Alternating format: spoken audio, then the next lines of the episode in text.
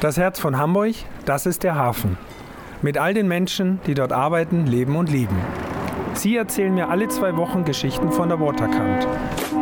Mein Name ist Hubert Neubacher, aber alle nennen mich Hubi. Ich bin der Chef von Barkassen Meier und das hier ist Hubis Hafenschnack.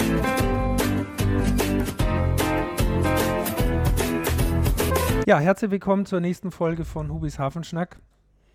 Und wir sind heute an einem ganz besonderen Ort und zwar sind wir tatsächlich auf der Elbe, auf dem Museumsschiff Rigmar Rigmas und mein heutiger Gesprächspartner und Gast, auf den ich mich sehr freue, ist Joachim Stratenschulte. Er ist ja der geschäftsführende, geschäftsführendes Vorstandsmitglied auf der Rigmar Rigmas, der Stiftung Rigmar Rigmas. Ist das richtig? Ja, so einigermaßen. okay. Herzlich willkommen, Herr Stratenschulte, dass wir hier sein dürfen und äh, wir ein bisschen über äh, dieses Schiff plaudern dürfen und über Sie. Ich möchte vorweg unseren Zuhörern und Zuhörern äh, kurz erzählen, wie wir uns kennengelernt haben, weil das, glaube ich, eine Geschichte ist, die ich mir zumindest mein Leben lang behalten werde. Ist aber nicht so, ist nicht so richtig gut für Sie, wenn Sie das erzählen. es hat aber immerhin dazu geführt, dass wir auf sehr gute Nachbarschaft hinausgelaufen sind. Wollen Sie mal kurz erwähnen, was da passiert ist? Naja, wir werden ab und zu mal gerammt, obwohl wir hier ganz friedlich an den Landungsbrücken liegen, äh, liegen und uns auch nicht bewegen.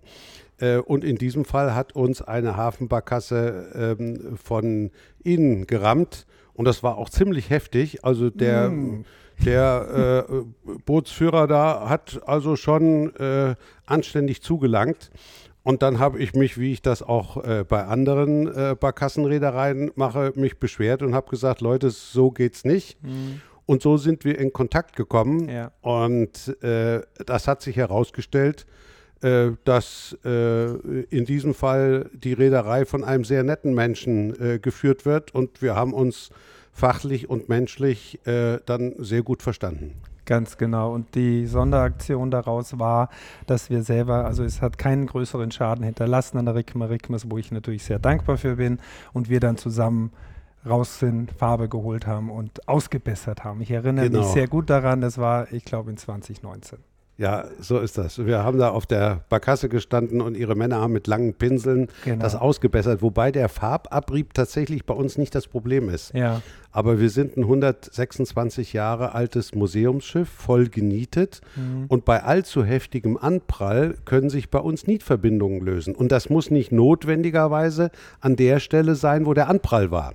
Und dann kriegen wir natürlich Un äh, Undichtigkeiten im Unterwasserschiff und dann wird es nicht so schön. Ganz genau.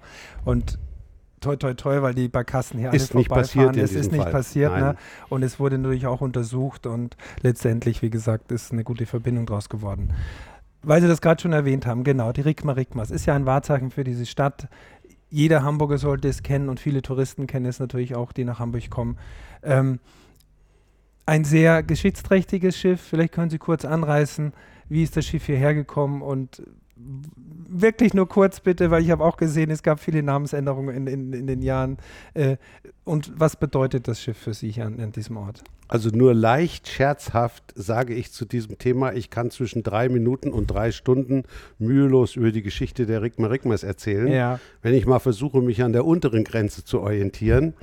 Äh, das Schiff ist 126 Jahre alt, ist in Bremerhaven auf der Rigmas eigenen Werft für die Rigmas eigene Reederei gebaut, wurde aber nur bis 1916 als Frachtensegler unter deutscher Flagge betrieben. Dann kam es unter ominösen Umständen in äh, portugiesische Hände. Und die Portugiesen haben dieses schöne Schiff, 97 Meter lang, 12,20 Meter breit, dann ab 1924 umgebaut zum Segelschulschiff der portugiesischen Marine. Wir waren dann also sozusagen die Gorch Fock der Portugiesen, mhm. etwa 40 Jahre lang. Dann haben die Portugiesen das Schiff außer Dienst gestellt, haben es etwa 20 Jahre lang muss man wirklich sagen, vor sich hinrotten lassen.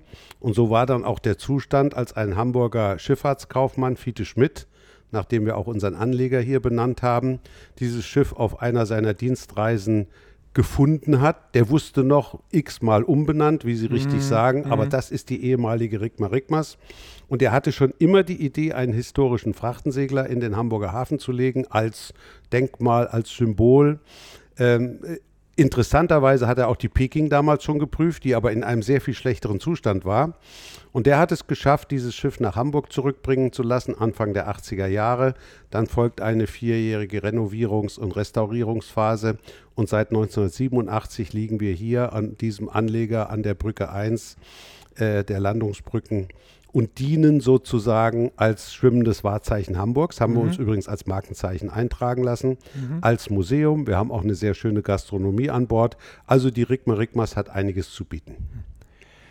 Und 87, glaube ich, hier mhm. an diesen Platz gekommen, richtig? Mhm und seitdem tatsächlich ja nicht wegzudenken aus der Skyline von Hamburg oder Eigentlich so. Eigentlich nicht, ne? finde ich auch, ja. Obwohl Wie, es immer noch so ein paar Kritikaster gibt hier in Hamburg, die sagen, eigentlich ist das ja kein, kein Hamburger Schiff, das ist ja in Bremerhaven mhm. gebaut. Dann sage ich immer die Familie Rickmers, die es ja noch gibt, die hier ja. namhafte Geschäftsleute sind, ja. die wohnen seit Jahrzehnten, fast seit Jahrhunderten in Hamburg und betreiben von hier aus ihre Geschäfte. Also nun erzählt man nicht so einen Quatsch.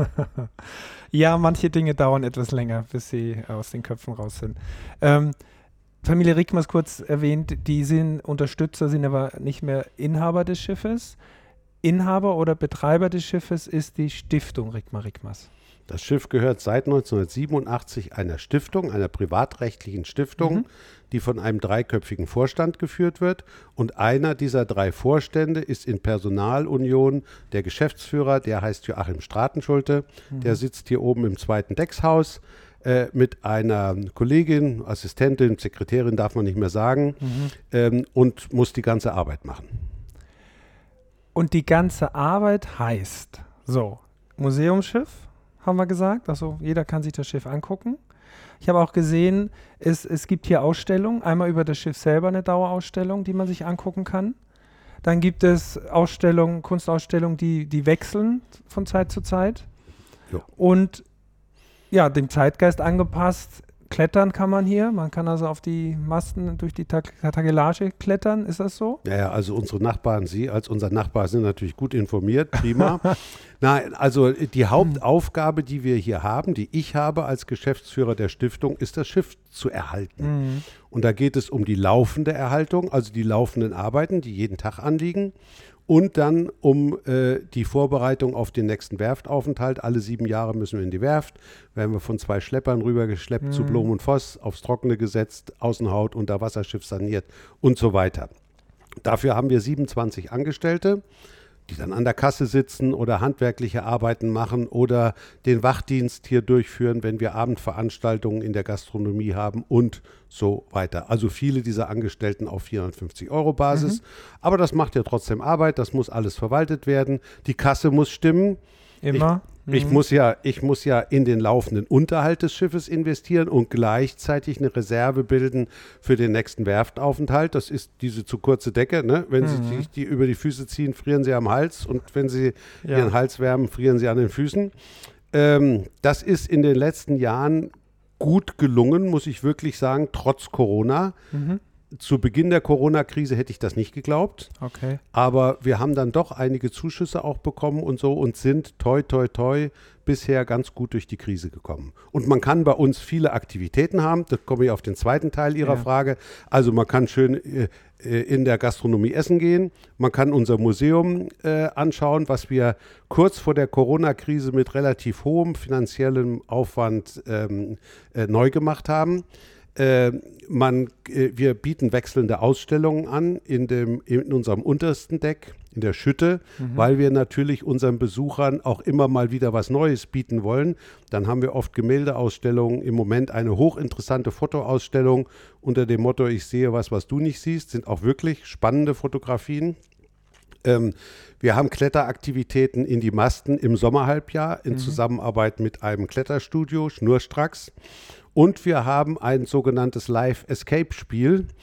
Ähm, wo man, äh, junge Leute wissen das, äh, ich musste das erst lernen, wo man mit so einer Gruppe in einen Raum eingeschlossen wird und Rätselaufgaben lösen muss, äh, um dann den Schlüssel zu finden, um sich wieder aus diesem Kapitänssalon zu befreien, bevor Piraten das Schiff übernehmen oder es mhm. untergeht oder irgend mhm. sowas.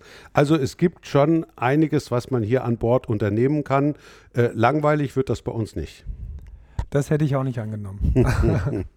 das heißt, die Finanzierung des Ganzen ist einerseits sind das die Einnahmen der Gastro, also die Pacht der Gastronomie, Pacht, Spenden durchaus Theoretisch ne? Spenden, ja. wobei in den letzten Jahren, jetzt bessert sich das ja gerade durch mhm. die Frachtraten. Die Räder kommen ja wieder in eine sehr komfortable Situation. Ja. Aber Sie wissen ja auch, dass in den letzten zehn Jahren die Lage schlecht war. Mhm. Und wenn es den Rädern und der, und der äh, hafennahen Industrie nicht gut geht, dann kommen wir natürlich auch schwerer an Spenden.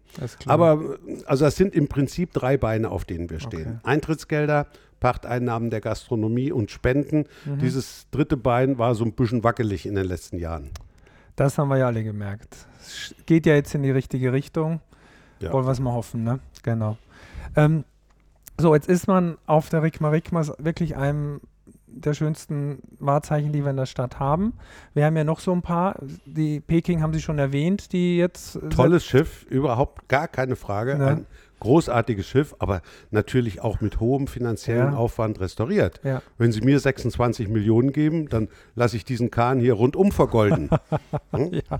ja, aber es tut doch insgesamt, wenn man jetzt sieht, auch mit der Cap San Diego nebenan und so weiter, dem, dem maritimen Standort Hamburg sehr, sehr gut, dass wir diese Traditionsschiffe auch haben und dass die gepflegt werden und dass, dass wir insgesamt, sage ich mal, wir alle etwas haben, um Moderne und Vergangenheit zu verbinden, um das Maritime nach außen zu stellen, was ja Hamburg ausmacht. Überhaupt gar keine Frage. Und es gibt auch überhaupt kein Konkurrenzverhältnis von uns mhm. zu anderen Traditionsschiffen. Also mit der Cap San Diego haben wir von eh und je ein hervorragendes ja. Nachbarschaftsverhältnis gehabt. Und auch die Peking haben wir natürlich von Anfang an unterstützt. Ich meine, wo sitzen denn die Freunde der Frachtenseglei, bevor es die Peking gab? Natürlich hier bei uns auf dem Schiff. Genau. Und natürlich haben wir die unterstützt. Wir haben deren Freundeskreis unterstützt. Die durften Werbeveranstaltungen bei uns an Bord machen. Die durften ihre Jahreshauptversammlung bei uns abhalten und so weiter. Also wir haben alles dafür getan, äh, dass auch die Peking ein Erfolgsmodell wird. Ja. Und das wächst ja noch alles mit dem Deutschen Hafenmuseum, was, was geplant ist und ausgebaut wird. Also das tut uns ja allen gut, das tut der Stadt gut, gut uns als Barkassenbetreiber natürlich auch. Ich habe früher schon immer gesagt, alles, was sie uns ans Wasser bauen, ist gut, damit wir es zeigen dürfen sofort, vom Wasserhaus. Klar. Und äh, das sind auch die Hafen City und natürlich die Elbphilharmonie auch gemeint und alles, was man eben wirklich von der Elbe aus sehen kann. Ähm, das heißt also, wir fördern alle noch die, die, das maritime Hamburg. Und was ich ganz besonders finde bei der Rigma Rigmas ist, unser geliebter Hafengeburtstag, den wir ja in diesem Jahr irgendwann im Herbst feiern dürfen. Davon gehen Glauben wir vielleicht Sie da jetzt aus. Dran? Ich bin optimistisch und glaube das im Moment. Ich fände es toll, aber. also, man weiß es nicht, aber ich sag mal so: Wir wollen jetzt in einen Restart gehen, dass 2022 eine gute Saison wird. Und wenn man uns die Chance gibt, neben der Cruise Days vielleicht auch noch einen Hafengeburtstag in irgendeiner Form dar darzustellen, dann freuen wir uns natürlich alle drauf. Selbstverständlich. Und der Beginn des Hafengeburtstags ist ja generell über viele Jahrzehnte, Jahre, ich weiß es nicht, ist ja immer hier an Bord. Das ist richtig. Traditionell eröffnet der erste Bürgermeister den Hafengeburtstag mit Glockenschlag auf der Rigma Rigmas. Genau. Und zu dieser Eröffnung haben wir dann gerne auch mal 500 Gäste an Bord. Mhm. Das führt dazu, wenn die alle zur Einlaufparade auf der Backbordseite stehen, dass wir zwei Grad Schlagseite kriegen. Ne? Das hält, hält, man nicht für möglich bei so einem großen Schiff. Tritt Jetzt aber ein. Im Ernst. Im Ernst. Ich sag's nur. Ich muss fragen. Weil Im, ja, okay. Im Ernst. Ich mhm, zeig's okay. Ihnen. Ja? Wir müssen nämlich uns eine Landverbindung, die wir hier zu, dem, zu der Pontonanlage haben, da haben wir so einen Faltenbalk, ja. äh, damit man da äh, nicht durch den Regen muss, wenn man äh, in die Pontonanlage geht. Den müssen wir immer vorher lösen vor dem Hafengeburtstag, weil der sonst einreißt, weil das Schiff Schlagseite bekommt. Ich schwör's. Es macht ja Sinn. Also ja, ich glaube Ihnen das jetzt. Und ich habe vorhin erwähnt, dass äh, die, die Skyline von Hamburg ja von Museumsschiffen geprägt ist. Das ist die Rigma Rigmas und vor die Cap San Diego. Wir hatten in 21, wenn ich richtig erinnere, tatsächlich die Situation, da waren beide Schiffe mal nicht am Platz. Die Rigma Rigmas war weggezogen worden wegen Baggern. Im März, stimmt. Genau, da war stimmt. auch Schlagseite nämlich, deshalb komme ich da drauf. Und die Cap San Diego war im Dock. Die ja. der Werft. So. Und das war schon ein komisches Bild auch für mich, da ich ja immer vom Baumwall komme über die Promenade, plötzlich in den Hafen zu gucken und diese beiden Schiffe, die für mich gefühlt immer da lagen, dass die nicht da waren. Da waren nur ein paar Tage. Da waren es bei Zahnlücken, ne? Ganz so. genau. Ja, ja, so. ja, ja, ja. Und nee, wir haben für eine Woche nur ähm, mhm. äh, verlegt äh, zu Blom und Voss rüber, weil unser Liegeplatz ausgebaggert werden ja. musste. Wir haben ja das Problem mit der Verschlickung mhm. im Hamburger Hafen und wir haben plötzlich festgestellt, dass wir bei Niedrigwasser aufliegen und dadurch Schlagseite bekommen. Genau. Ähm, und deswegen haben wir gesagt, da muss gebaggert werden. Und das ist immer nicht ganz einfach mit HPA, da eine Lösung zu finden. Äh, aber das haben wir kurzfristig hingekriegt und da haben wir tatsächlich auch kurzfristig uns hier rausziehen lassen und waren eine Woche drüben auf der anderen Elbseite. Genau. Ist die Rigma Rigmas alleine fahrtüchtig so? Könnten Sie so losfahren? Nein. Nein. Ja, nee. Also in den 80er Jahren haben meine Vorgänger im Vorstand den Grundsatzbeschluss gefasst, wir werden ein Dauerliga. Mhm. Und wir sind ein Museumsschiff, ähm, aber wir sind ein Dauerliga, wir haben gar keine Segel mehr. Ähm, ich sag mal ganz theoretisch, wenn man uns eine Crew der Gorch Fock äh, äh, schicken würde und die Segel der Gorch Fock, die würden mehr oder weniger passen, ja. dann könnte man diese alte Lady natürlich nochmal zum Segeln bringen. Aber das wäre ein unglaublicher Aufwand ähm, überhaupt das Schiff, ein, ein, so großes Segelschiff in Fahrt zu halten, ähm, das ist wirtschaftlich nicht zu vertreten. Okay. Also reden Sie mal mit meiner Kollegin da drüben von der Cap San Diego.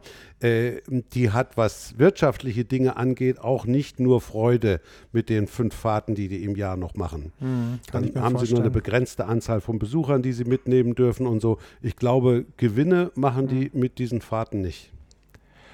Ja, da ist es ja so, dass das Schiff äh, fahrbereit ist und äh, Fahrten vorweisen muss, glaube ich. Völlig andere also, Situation, ja, genau. gar, nicht vergleichbar Ganz mit uns. Genau. Ist ja auch viel jünger, die Cap San Diego. Mhm. Ja. 61 oder 62 gebaut. Genau, genau. Ja. So, und jetzt zu Ihnen persönlich mal ganz kurz, Herr Stratenschulte.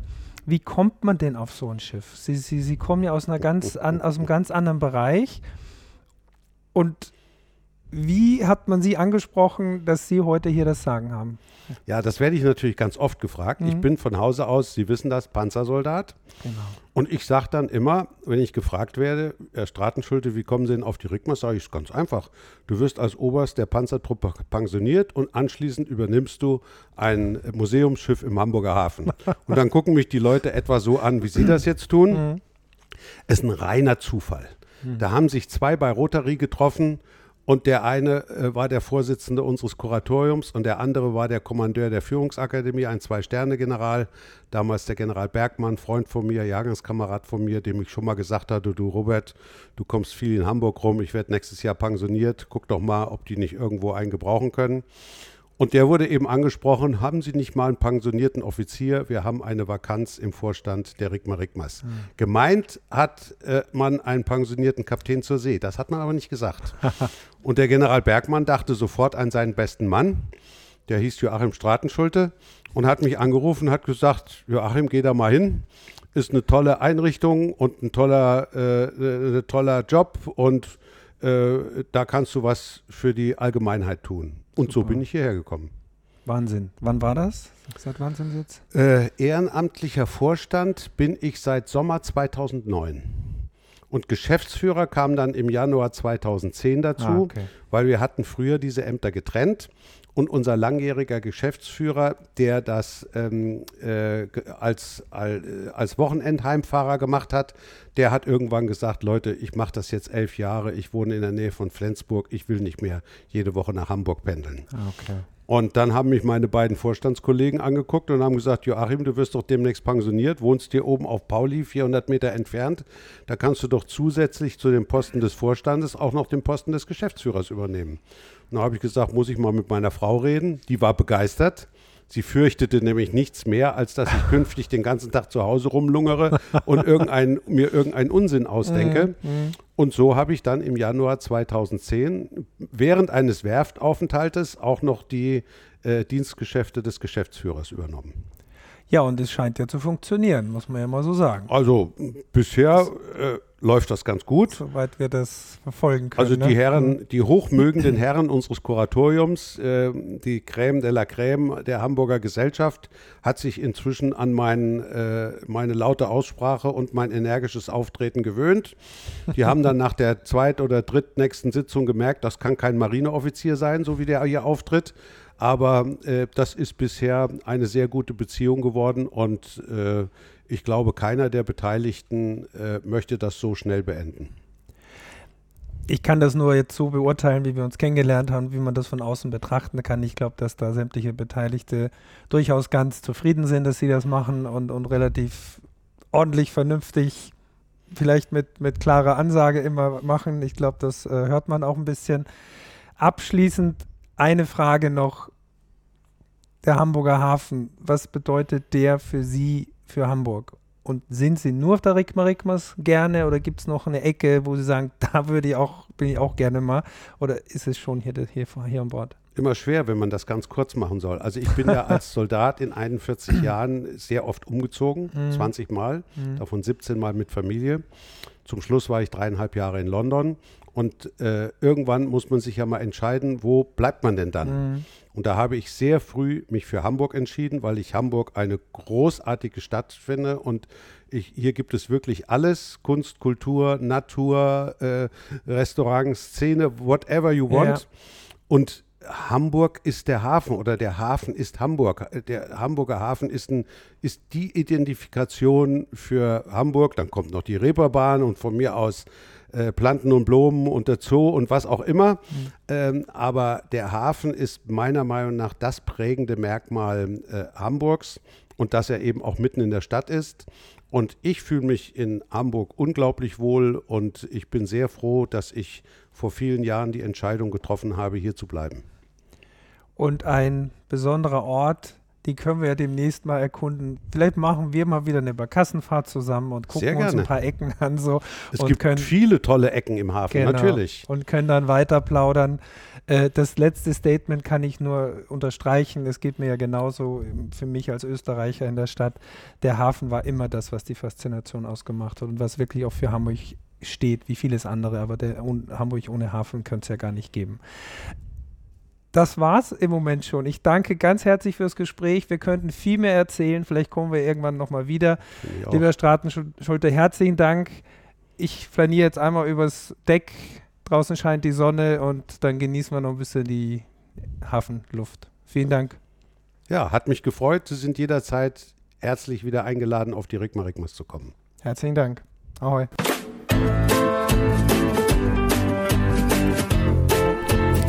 Dieser Podcast ist eine Produktion der Gute-Leute-Fabrik in Kooperation mit der Hamburger Morgenpost, der Szene Hamburg und dem Port of Hamburg